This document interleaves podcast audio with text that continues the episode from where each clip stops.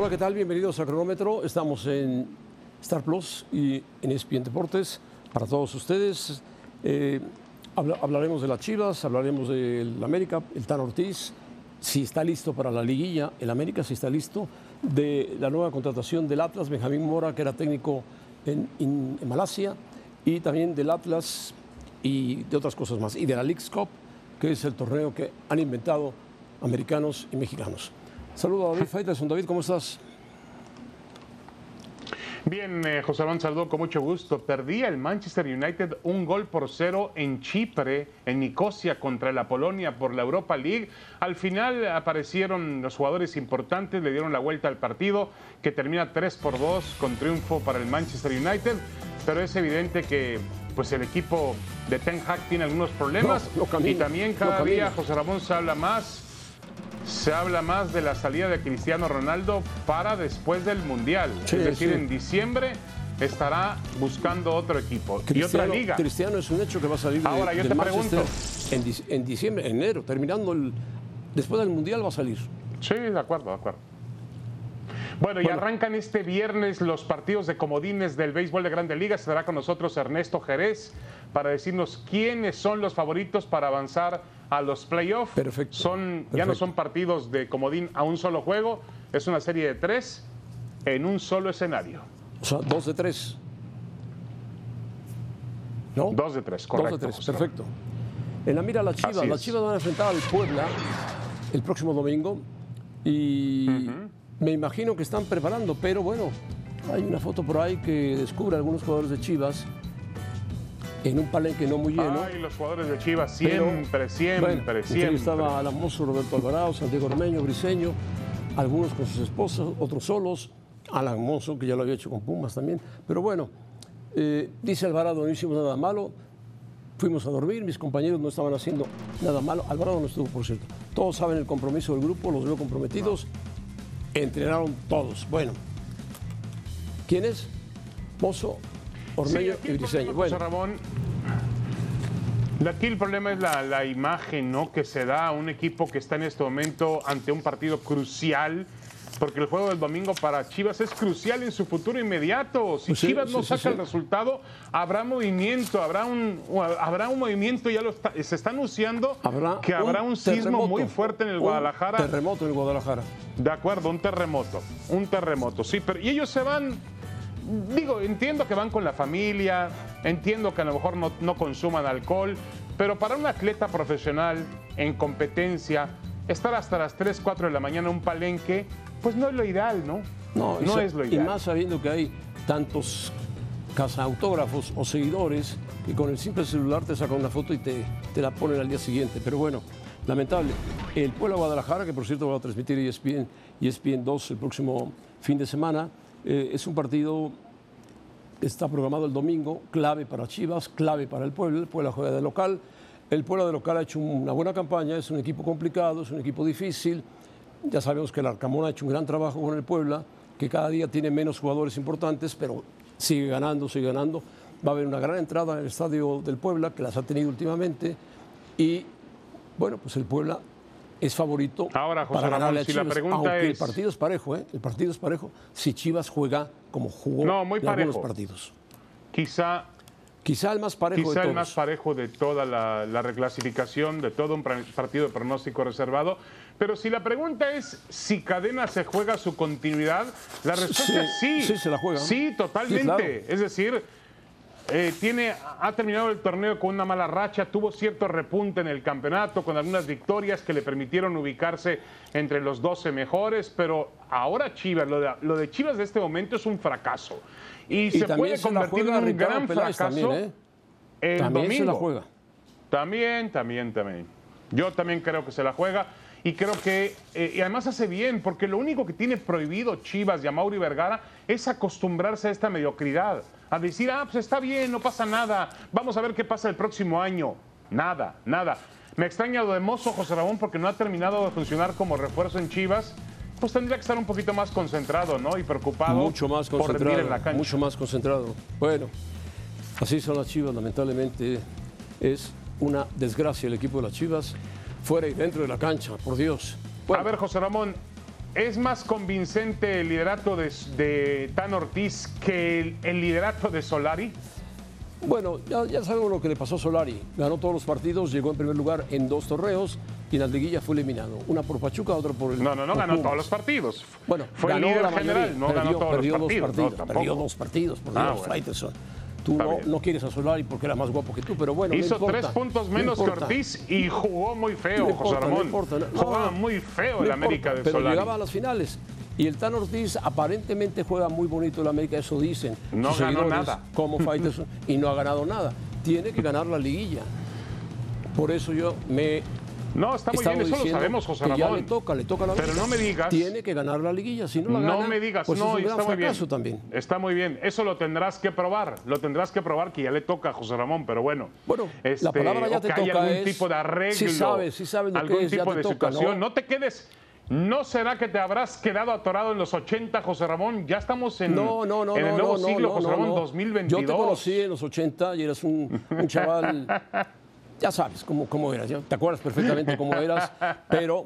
eh, José Ramón, no, no el país ha cambiado, el fútbol Ya, ha cambiado, Dios, hoy si tenemos no una supiera, tenemos si no democracia. José Ramón. ¿Cuál democracia, Alternancia? ¿Cuál votos. democracia? ¿Cuál Así que, alternancia? bueno, no, no, no, si tenemos, vivimos en, no, no, vivimos en una democracia, vivimos en una en democracia, Estados no, no, Unidos, no sí. lo niegues. En México Pero no. bueno, En México tenemos muchos, no, mucho ejército. no, no, no, en México Bueno, también. es otra cosa, es otra cosa. En México tenemos, bueno, eso ya es otro tema. Es otro tema. Es otro tema. No te bueno, a ver, metas José en Ramón, política, volvamos al tema de la. No América. metas en Volvamos al tema. ni me hagas meterme en No, política. yo, yo no me estoy metiendo.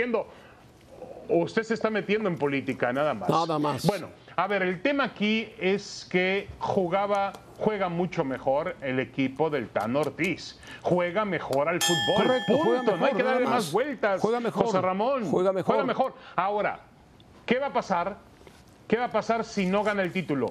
Fracaso. Pues va a terminar igual que Solari, el mismo recuerdo que Solari, un fracaso. Fracaso. Ahora, ¿por qué yo te quiero preguntar? ¿Por qué, por qué aquella temporada de Leo Benhacker, donde la América jugó muy bien al fútbol y no fue campeón, Benhacker se tuvo que ir antes o lo echaron antes, ¿por qué es tan recordado como si fuera un título para el americanismo? Para Porque- que vean lo importante que en el América son las formas, las maneras. Ben Hacker, Ben Hacker dirigía muy bien, jugaba muy bien en América con los africanos, Villique y Alucia. Era un buen equipo de fútbol, pero finalmente el presidente del club, Díaz Barroso, que era un neurótico, lo llamó a una junta, no fue. Ben Hacker y lo corrió, lamentablemente. Que no te metas en política, José Ramón. No, dije neurótico. En política esa- esa no es futbolística, no, política, te metas. Política futbolística. Bueno, hablando de política futbolística, está la League's Cup. Estarán, fíjense bien, 18 clubes de la Liga MX y 29 de la MLS. Oh, 47 clubes. No, hombre, va a ser un Se campeonato mundial eso. 77 partidos, ninguno en México.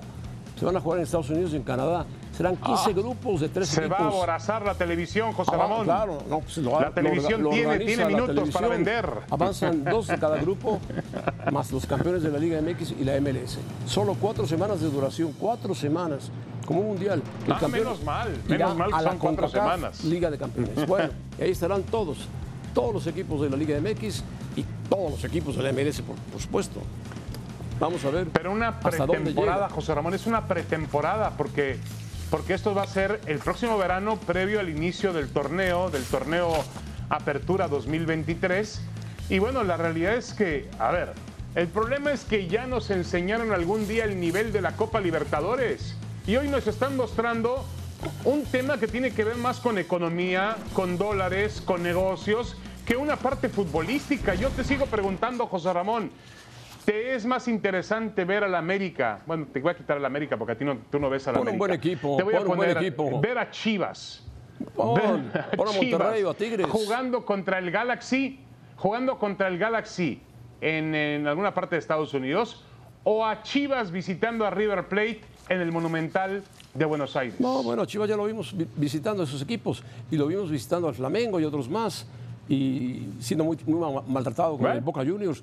Pero olvídate de la Copa Libertadores. El Mundial de Clubes o el Mundial de Fútbol se va a hacer en Estados Unidos. Y este pequeño mini torneo que van a hacer en el verano de 2023 se va a jugar en Estados Unidos con equipos mexicanos y de la MLS. No hay más. Está hecho y No, derecho. estoy de acuerdo. Así es el negocio. Acabó.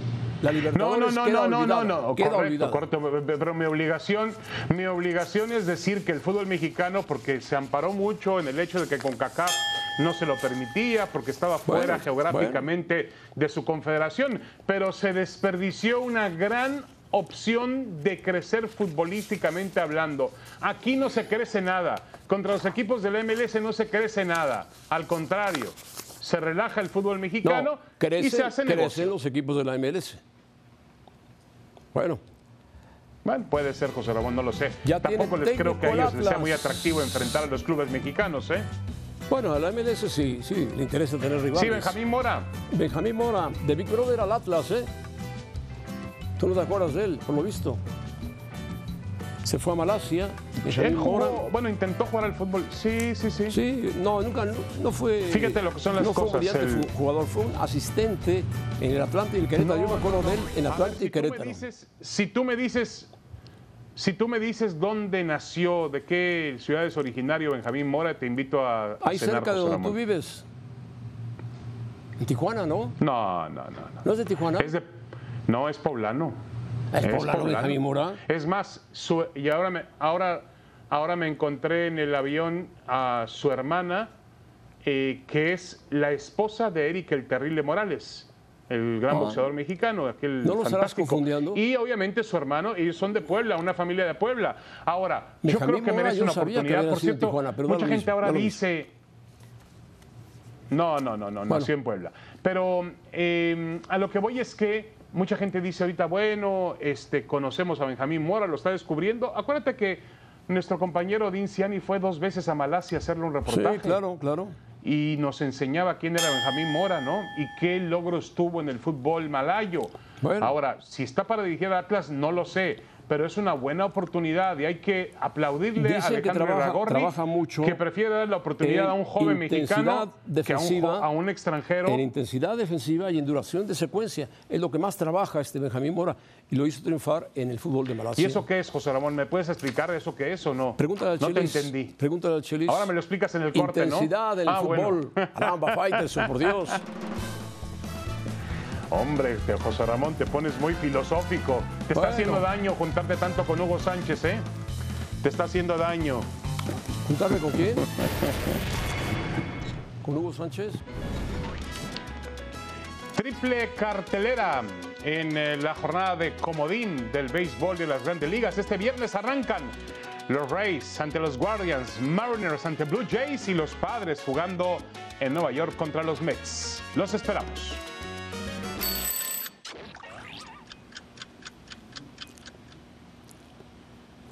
Bueno, cinco minutos con Ernesto Jerez, a quien saludamos. Ernesto, ¿cómo estás? Un abrazo, me da mucho gusto saludarte y verte, Ernesto.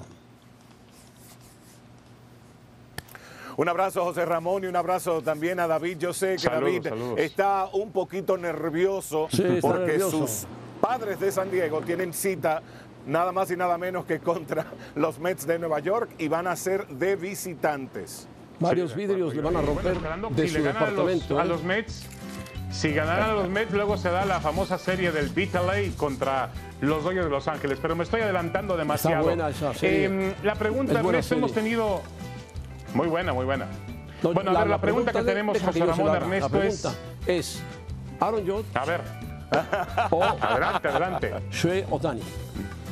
¿Quién es el más valioso de los dos? No, me voy a quedar con uh, me voy a quedar con Aaron Judge, José Ramón, porque la temporada de Otani no es premiando al más fenómeno de la temporada, sino al más valioso. Y yo creo que Aaron Judge, de hecho, Otani no lideró ningún departamento, ni en bateo, ni pichando. Ahora, es increíble lo que ha hecho este jugador japonés, pero yo me voy a quedar con Aaron Judge. Escuchen esto, segundo en promedio de bateo, líder en cuadrangulares, récord histórico en la Liga Americana, superando un récord que estaba allí desde 1961 y también de un Yankees Roger Claro, Maris. Además de eso fue el líder en en remolcadas, todo, sí. en anotadas, en bases por bolas, porcentaje de envasarse, slogan, OPS, OPS Plus y bases totales. Y el WAR de Aaron Judge por encima también del de Otani, 10,6 en victoria sobre reemplazo.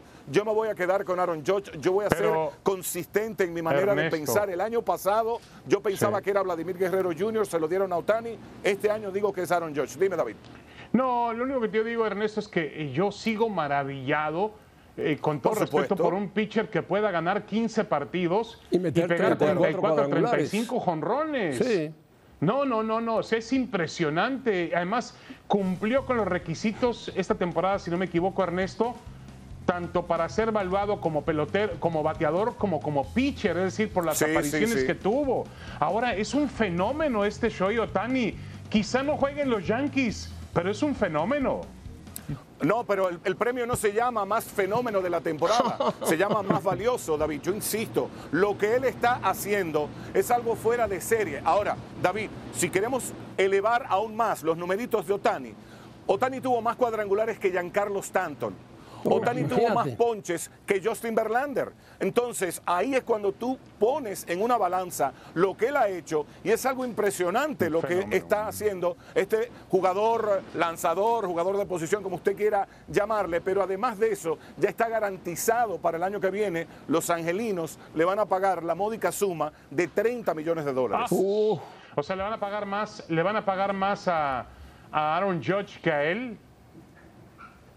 Claro que sí, David, todo depende de qué vaya a hacer Aaron Judge, si se va a convertir en agente libre. Allí entonces, por año, va a ser un contrato claro. multianual, va a ser un contrato de muchísimos millones de dólares y va a superar Ahora- lo de Otani. Lo de Otani va a ser por un año, Sí. lo de Aaron Judge va a ser por más de un año. ¿Tú qué crees? ¿Que Aaron Josh se declare agente libre o firme con los Yankees?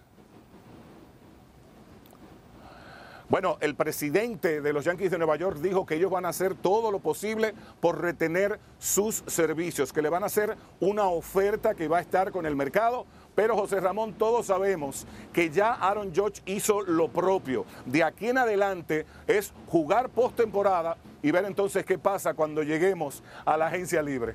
Una pregunta nada más, Ernesto, antes de pasar con el siguiente tema. Y se le hice a José Ramón, el mismo ejercicio se lo acabo de hacer a José Ramón. Tú eres manager de un equipo para jugar, para jugar una temporada, para afrontar una temporada. Y yo te ofrezco, como agentes libres, a Aaron Judge o a Shohei Otani. ¿A quién toma Ernesto a Jerez? los dos. Me quedo con Aaron Judge por lo que él representa en un line-up, David, lo que él representa. Pero con Otani resuelves un problema en el, en el line-up y resuelves otro problema en el staff de abridores. Se resuelve dos problemas al mismo tiempo. Bueno, David, pero tú me preguntaste a mí, tú me preguntaste a mí. Yo te estoy dando a bien. George. Ahora, eh. Ernesto, una pregunta rápida. Otani, ¿cuántos Bueno. ganados y perdidos tuvo en la temporada? Como pitcher. Creo que ganó 14 Ganó partidos, 15 juegos. 14, sí. Sí, sí, sí. Exacto. 15 juegos, ¿no? Sí, Sí, me sí, parece sí, que sí. 15. Es bueno, Ahora te además- lo digo bien. Pero, pero Metió 34 cuadra- cuadrangulares, No, no, lo es cual es bueno. insólito, ¿no? Para un pitcher. Bárbaro. Ahora, el año pasado metió 40 y tantos y 100 sí, remolcadas. sí, sí. Ahora, ¿quién será el Cy Young? Faitelson se, la- se le- se muere por Urias. ¿Tú crees que Urias pueda ganar el Young o será Verlander? No, yo son diferentes, José Ramón. Verlander, Verlander lo va a ganar en la Liga Americana. Él lideró la Liga Americana en victorias, efectividad, la mejor efectividad plus, el mejor whip. Además, seis hits por cada nueve entradas. Lideró la liga en ese departamento también. Pero yo creo que Julio Urias se va a quedar segundo detrás del dominicano Sergio Alcántara. Sergio Alcántara tuvo 32 aperturas, 14 y 9, 228 de efectividad, 228 entradas, dos tercios lanzadas, 200 ponches, 8,1 de WAR y completó seis juegos. Yo creo que lo de Urias es espectacular porque él tuvo 31 aperturas, 17 y 7, tuvo la mejor efectividad en la Liga Nacional y en todo el béisbol solamente fue superado en efectividad por Justin Verlander. Ahora, eh, una pregunta, Ernesto. Si tú sumas los números de la temporada anterior y esta, no ha existido un mejor pitcher en todo el béisbol. Entiendo que los Young no se entregan por, por dos temporadas, pero no ha existido Claro. un mejor pitcher, uno más consistente que Urias.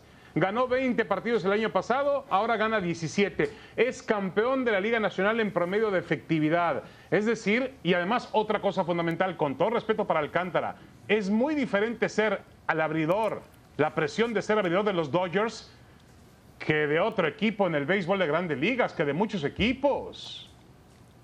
No, totalmente de acuerdo, David. Lo que pasa es que Urias viste el uniforme de los Dodgers y Alcántara viste el uniforme de los Marlins, pero eso no se puede demeritar a ninguno No, de los no. dos. Yo creo que Urias va a quedar segundo. Él le dijo a Guillermo Celis, el año pasado fue el que más ganó. Este año tengo la mejor efectividad de la liga. Si el año que viene tengo que liderar la liga en ponches, también lo hago. El año que viene. Tiene Bueno, que liderar todo. ya- Bueno, a ver los favoritos. Los José Ramón ya nos dio los favoritos, favoritos, los favoritos. ¿eh? José Ramón está con los Mets. No, yo estoy con. Ah, bueno, los favoritos en los comodines. No, yo quiero que ganen los Yankees de Nueva York, pero a ver si Sí. llegan. Y que la jueguen contra los Dodgers. Tú, Ernesto. Bueno, No, yo creo que la serie al mejor de tres no le quita emoción, porque imagínense ustedes que digamos que estas series van a ser al mejor de cinco. David, José Ra, oigan esta. Si la serie mundial se va a siete juegos, se terminaría hasta el 5 de noviembre. A mí lo único que no me gusta, no hay un sistema perfecto, pero a mí lo único que no me gusta es, antes decíamos, si tú no quieres jugar el duelo entre comodines, gana tu división. Bueno, ahí están los Cardenales de San Luis que ganaron la división central, ahí están los Guardianes de Cleveland que ganaron la división central, uno en la Liga Nacional y otro en la Liga Americana, y como tienen el tercer mejor récord detrás de los Bueno. Dodgers, detrás de los Pues ganaron Bravos, menos detrás de los Astros y los Yankees, entonces un campeón divisional va a tener que ir a jugar esas series entre comodines. Eso a mí como que no me cae bien todavía porque, insisto, decíamos, si no quieres jugar serie de comodines, gana tu división. bueno, si Ernesto ya eso ve, quedó en el pasado. ve el sistema de competencia del fútbol mexicano, eh, le da un infarto, ¿eh? No, no, no. Aquí el número digas, ni se lo 12 digas. puede ser campeón, ¿eh? Bueno, Ernesto. Pero bueno, ahora Ernesto, este, dime una cosa, la serie, ¿cuál es la serie de Comodín? El partido de Comodín eh, o la serie de Comodín más pareja para ti, la mejor de las de las eh, cuat- de las tres, perdón. Yo me voy a quedar, David, con esa que tú le vas a estar dando seguimiento por el picheo que tienen los dos equipos, los Mets y los Padres. Ahora, recordemos algo, los tres partidos se van a jugar en la casa del equipo que terminó con mejor récord. No hay viajes, Uh. es al mejor de tres. Se van a jugar todos los partidos de local, los Mets contra los Padres, por ejemplo, y el equipo con el mejor récord seguirá siendo local por los tres No va a partidos. haber No, hay ningún día partido libre. porque se asomaba al balcón y veía jugar a los, ast- a los padres de San Diego. Ahora se va a Pero asomar al balcón ¿estás de acuerdo. Ernesto, que el béisbol es el deporte donde menos donde menos se impone la condición de local o visitante, ¿no? Todo el mundo sale a batear y sale a pichar. Bueno, bueno, gracias Ernesto, un abrazo. Adiós. Abrazo, Ernesto. Hasta luego, Faitelson. José Ramón, nos quedamos con ahora nunca.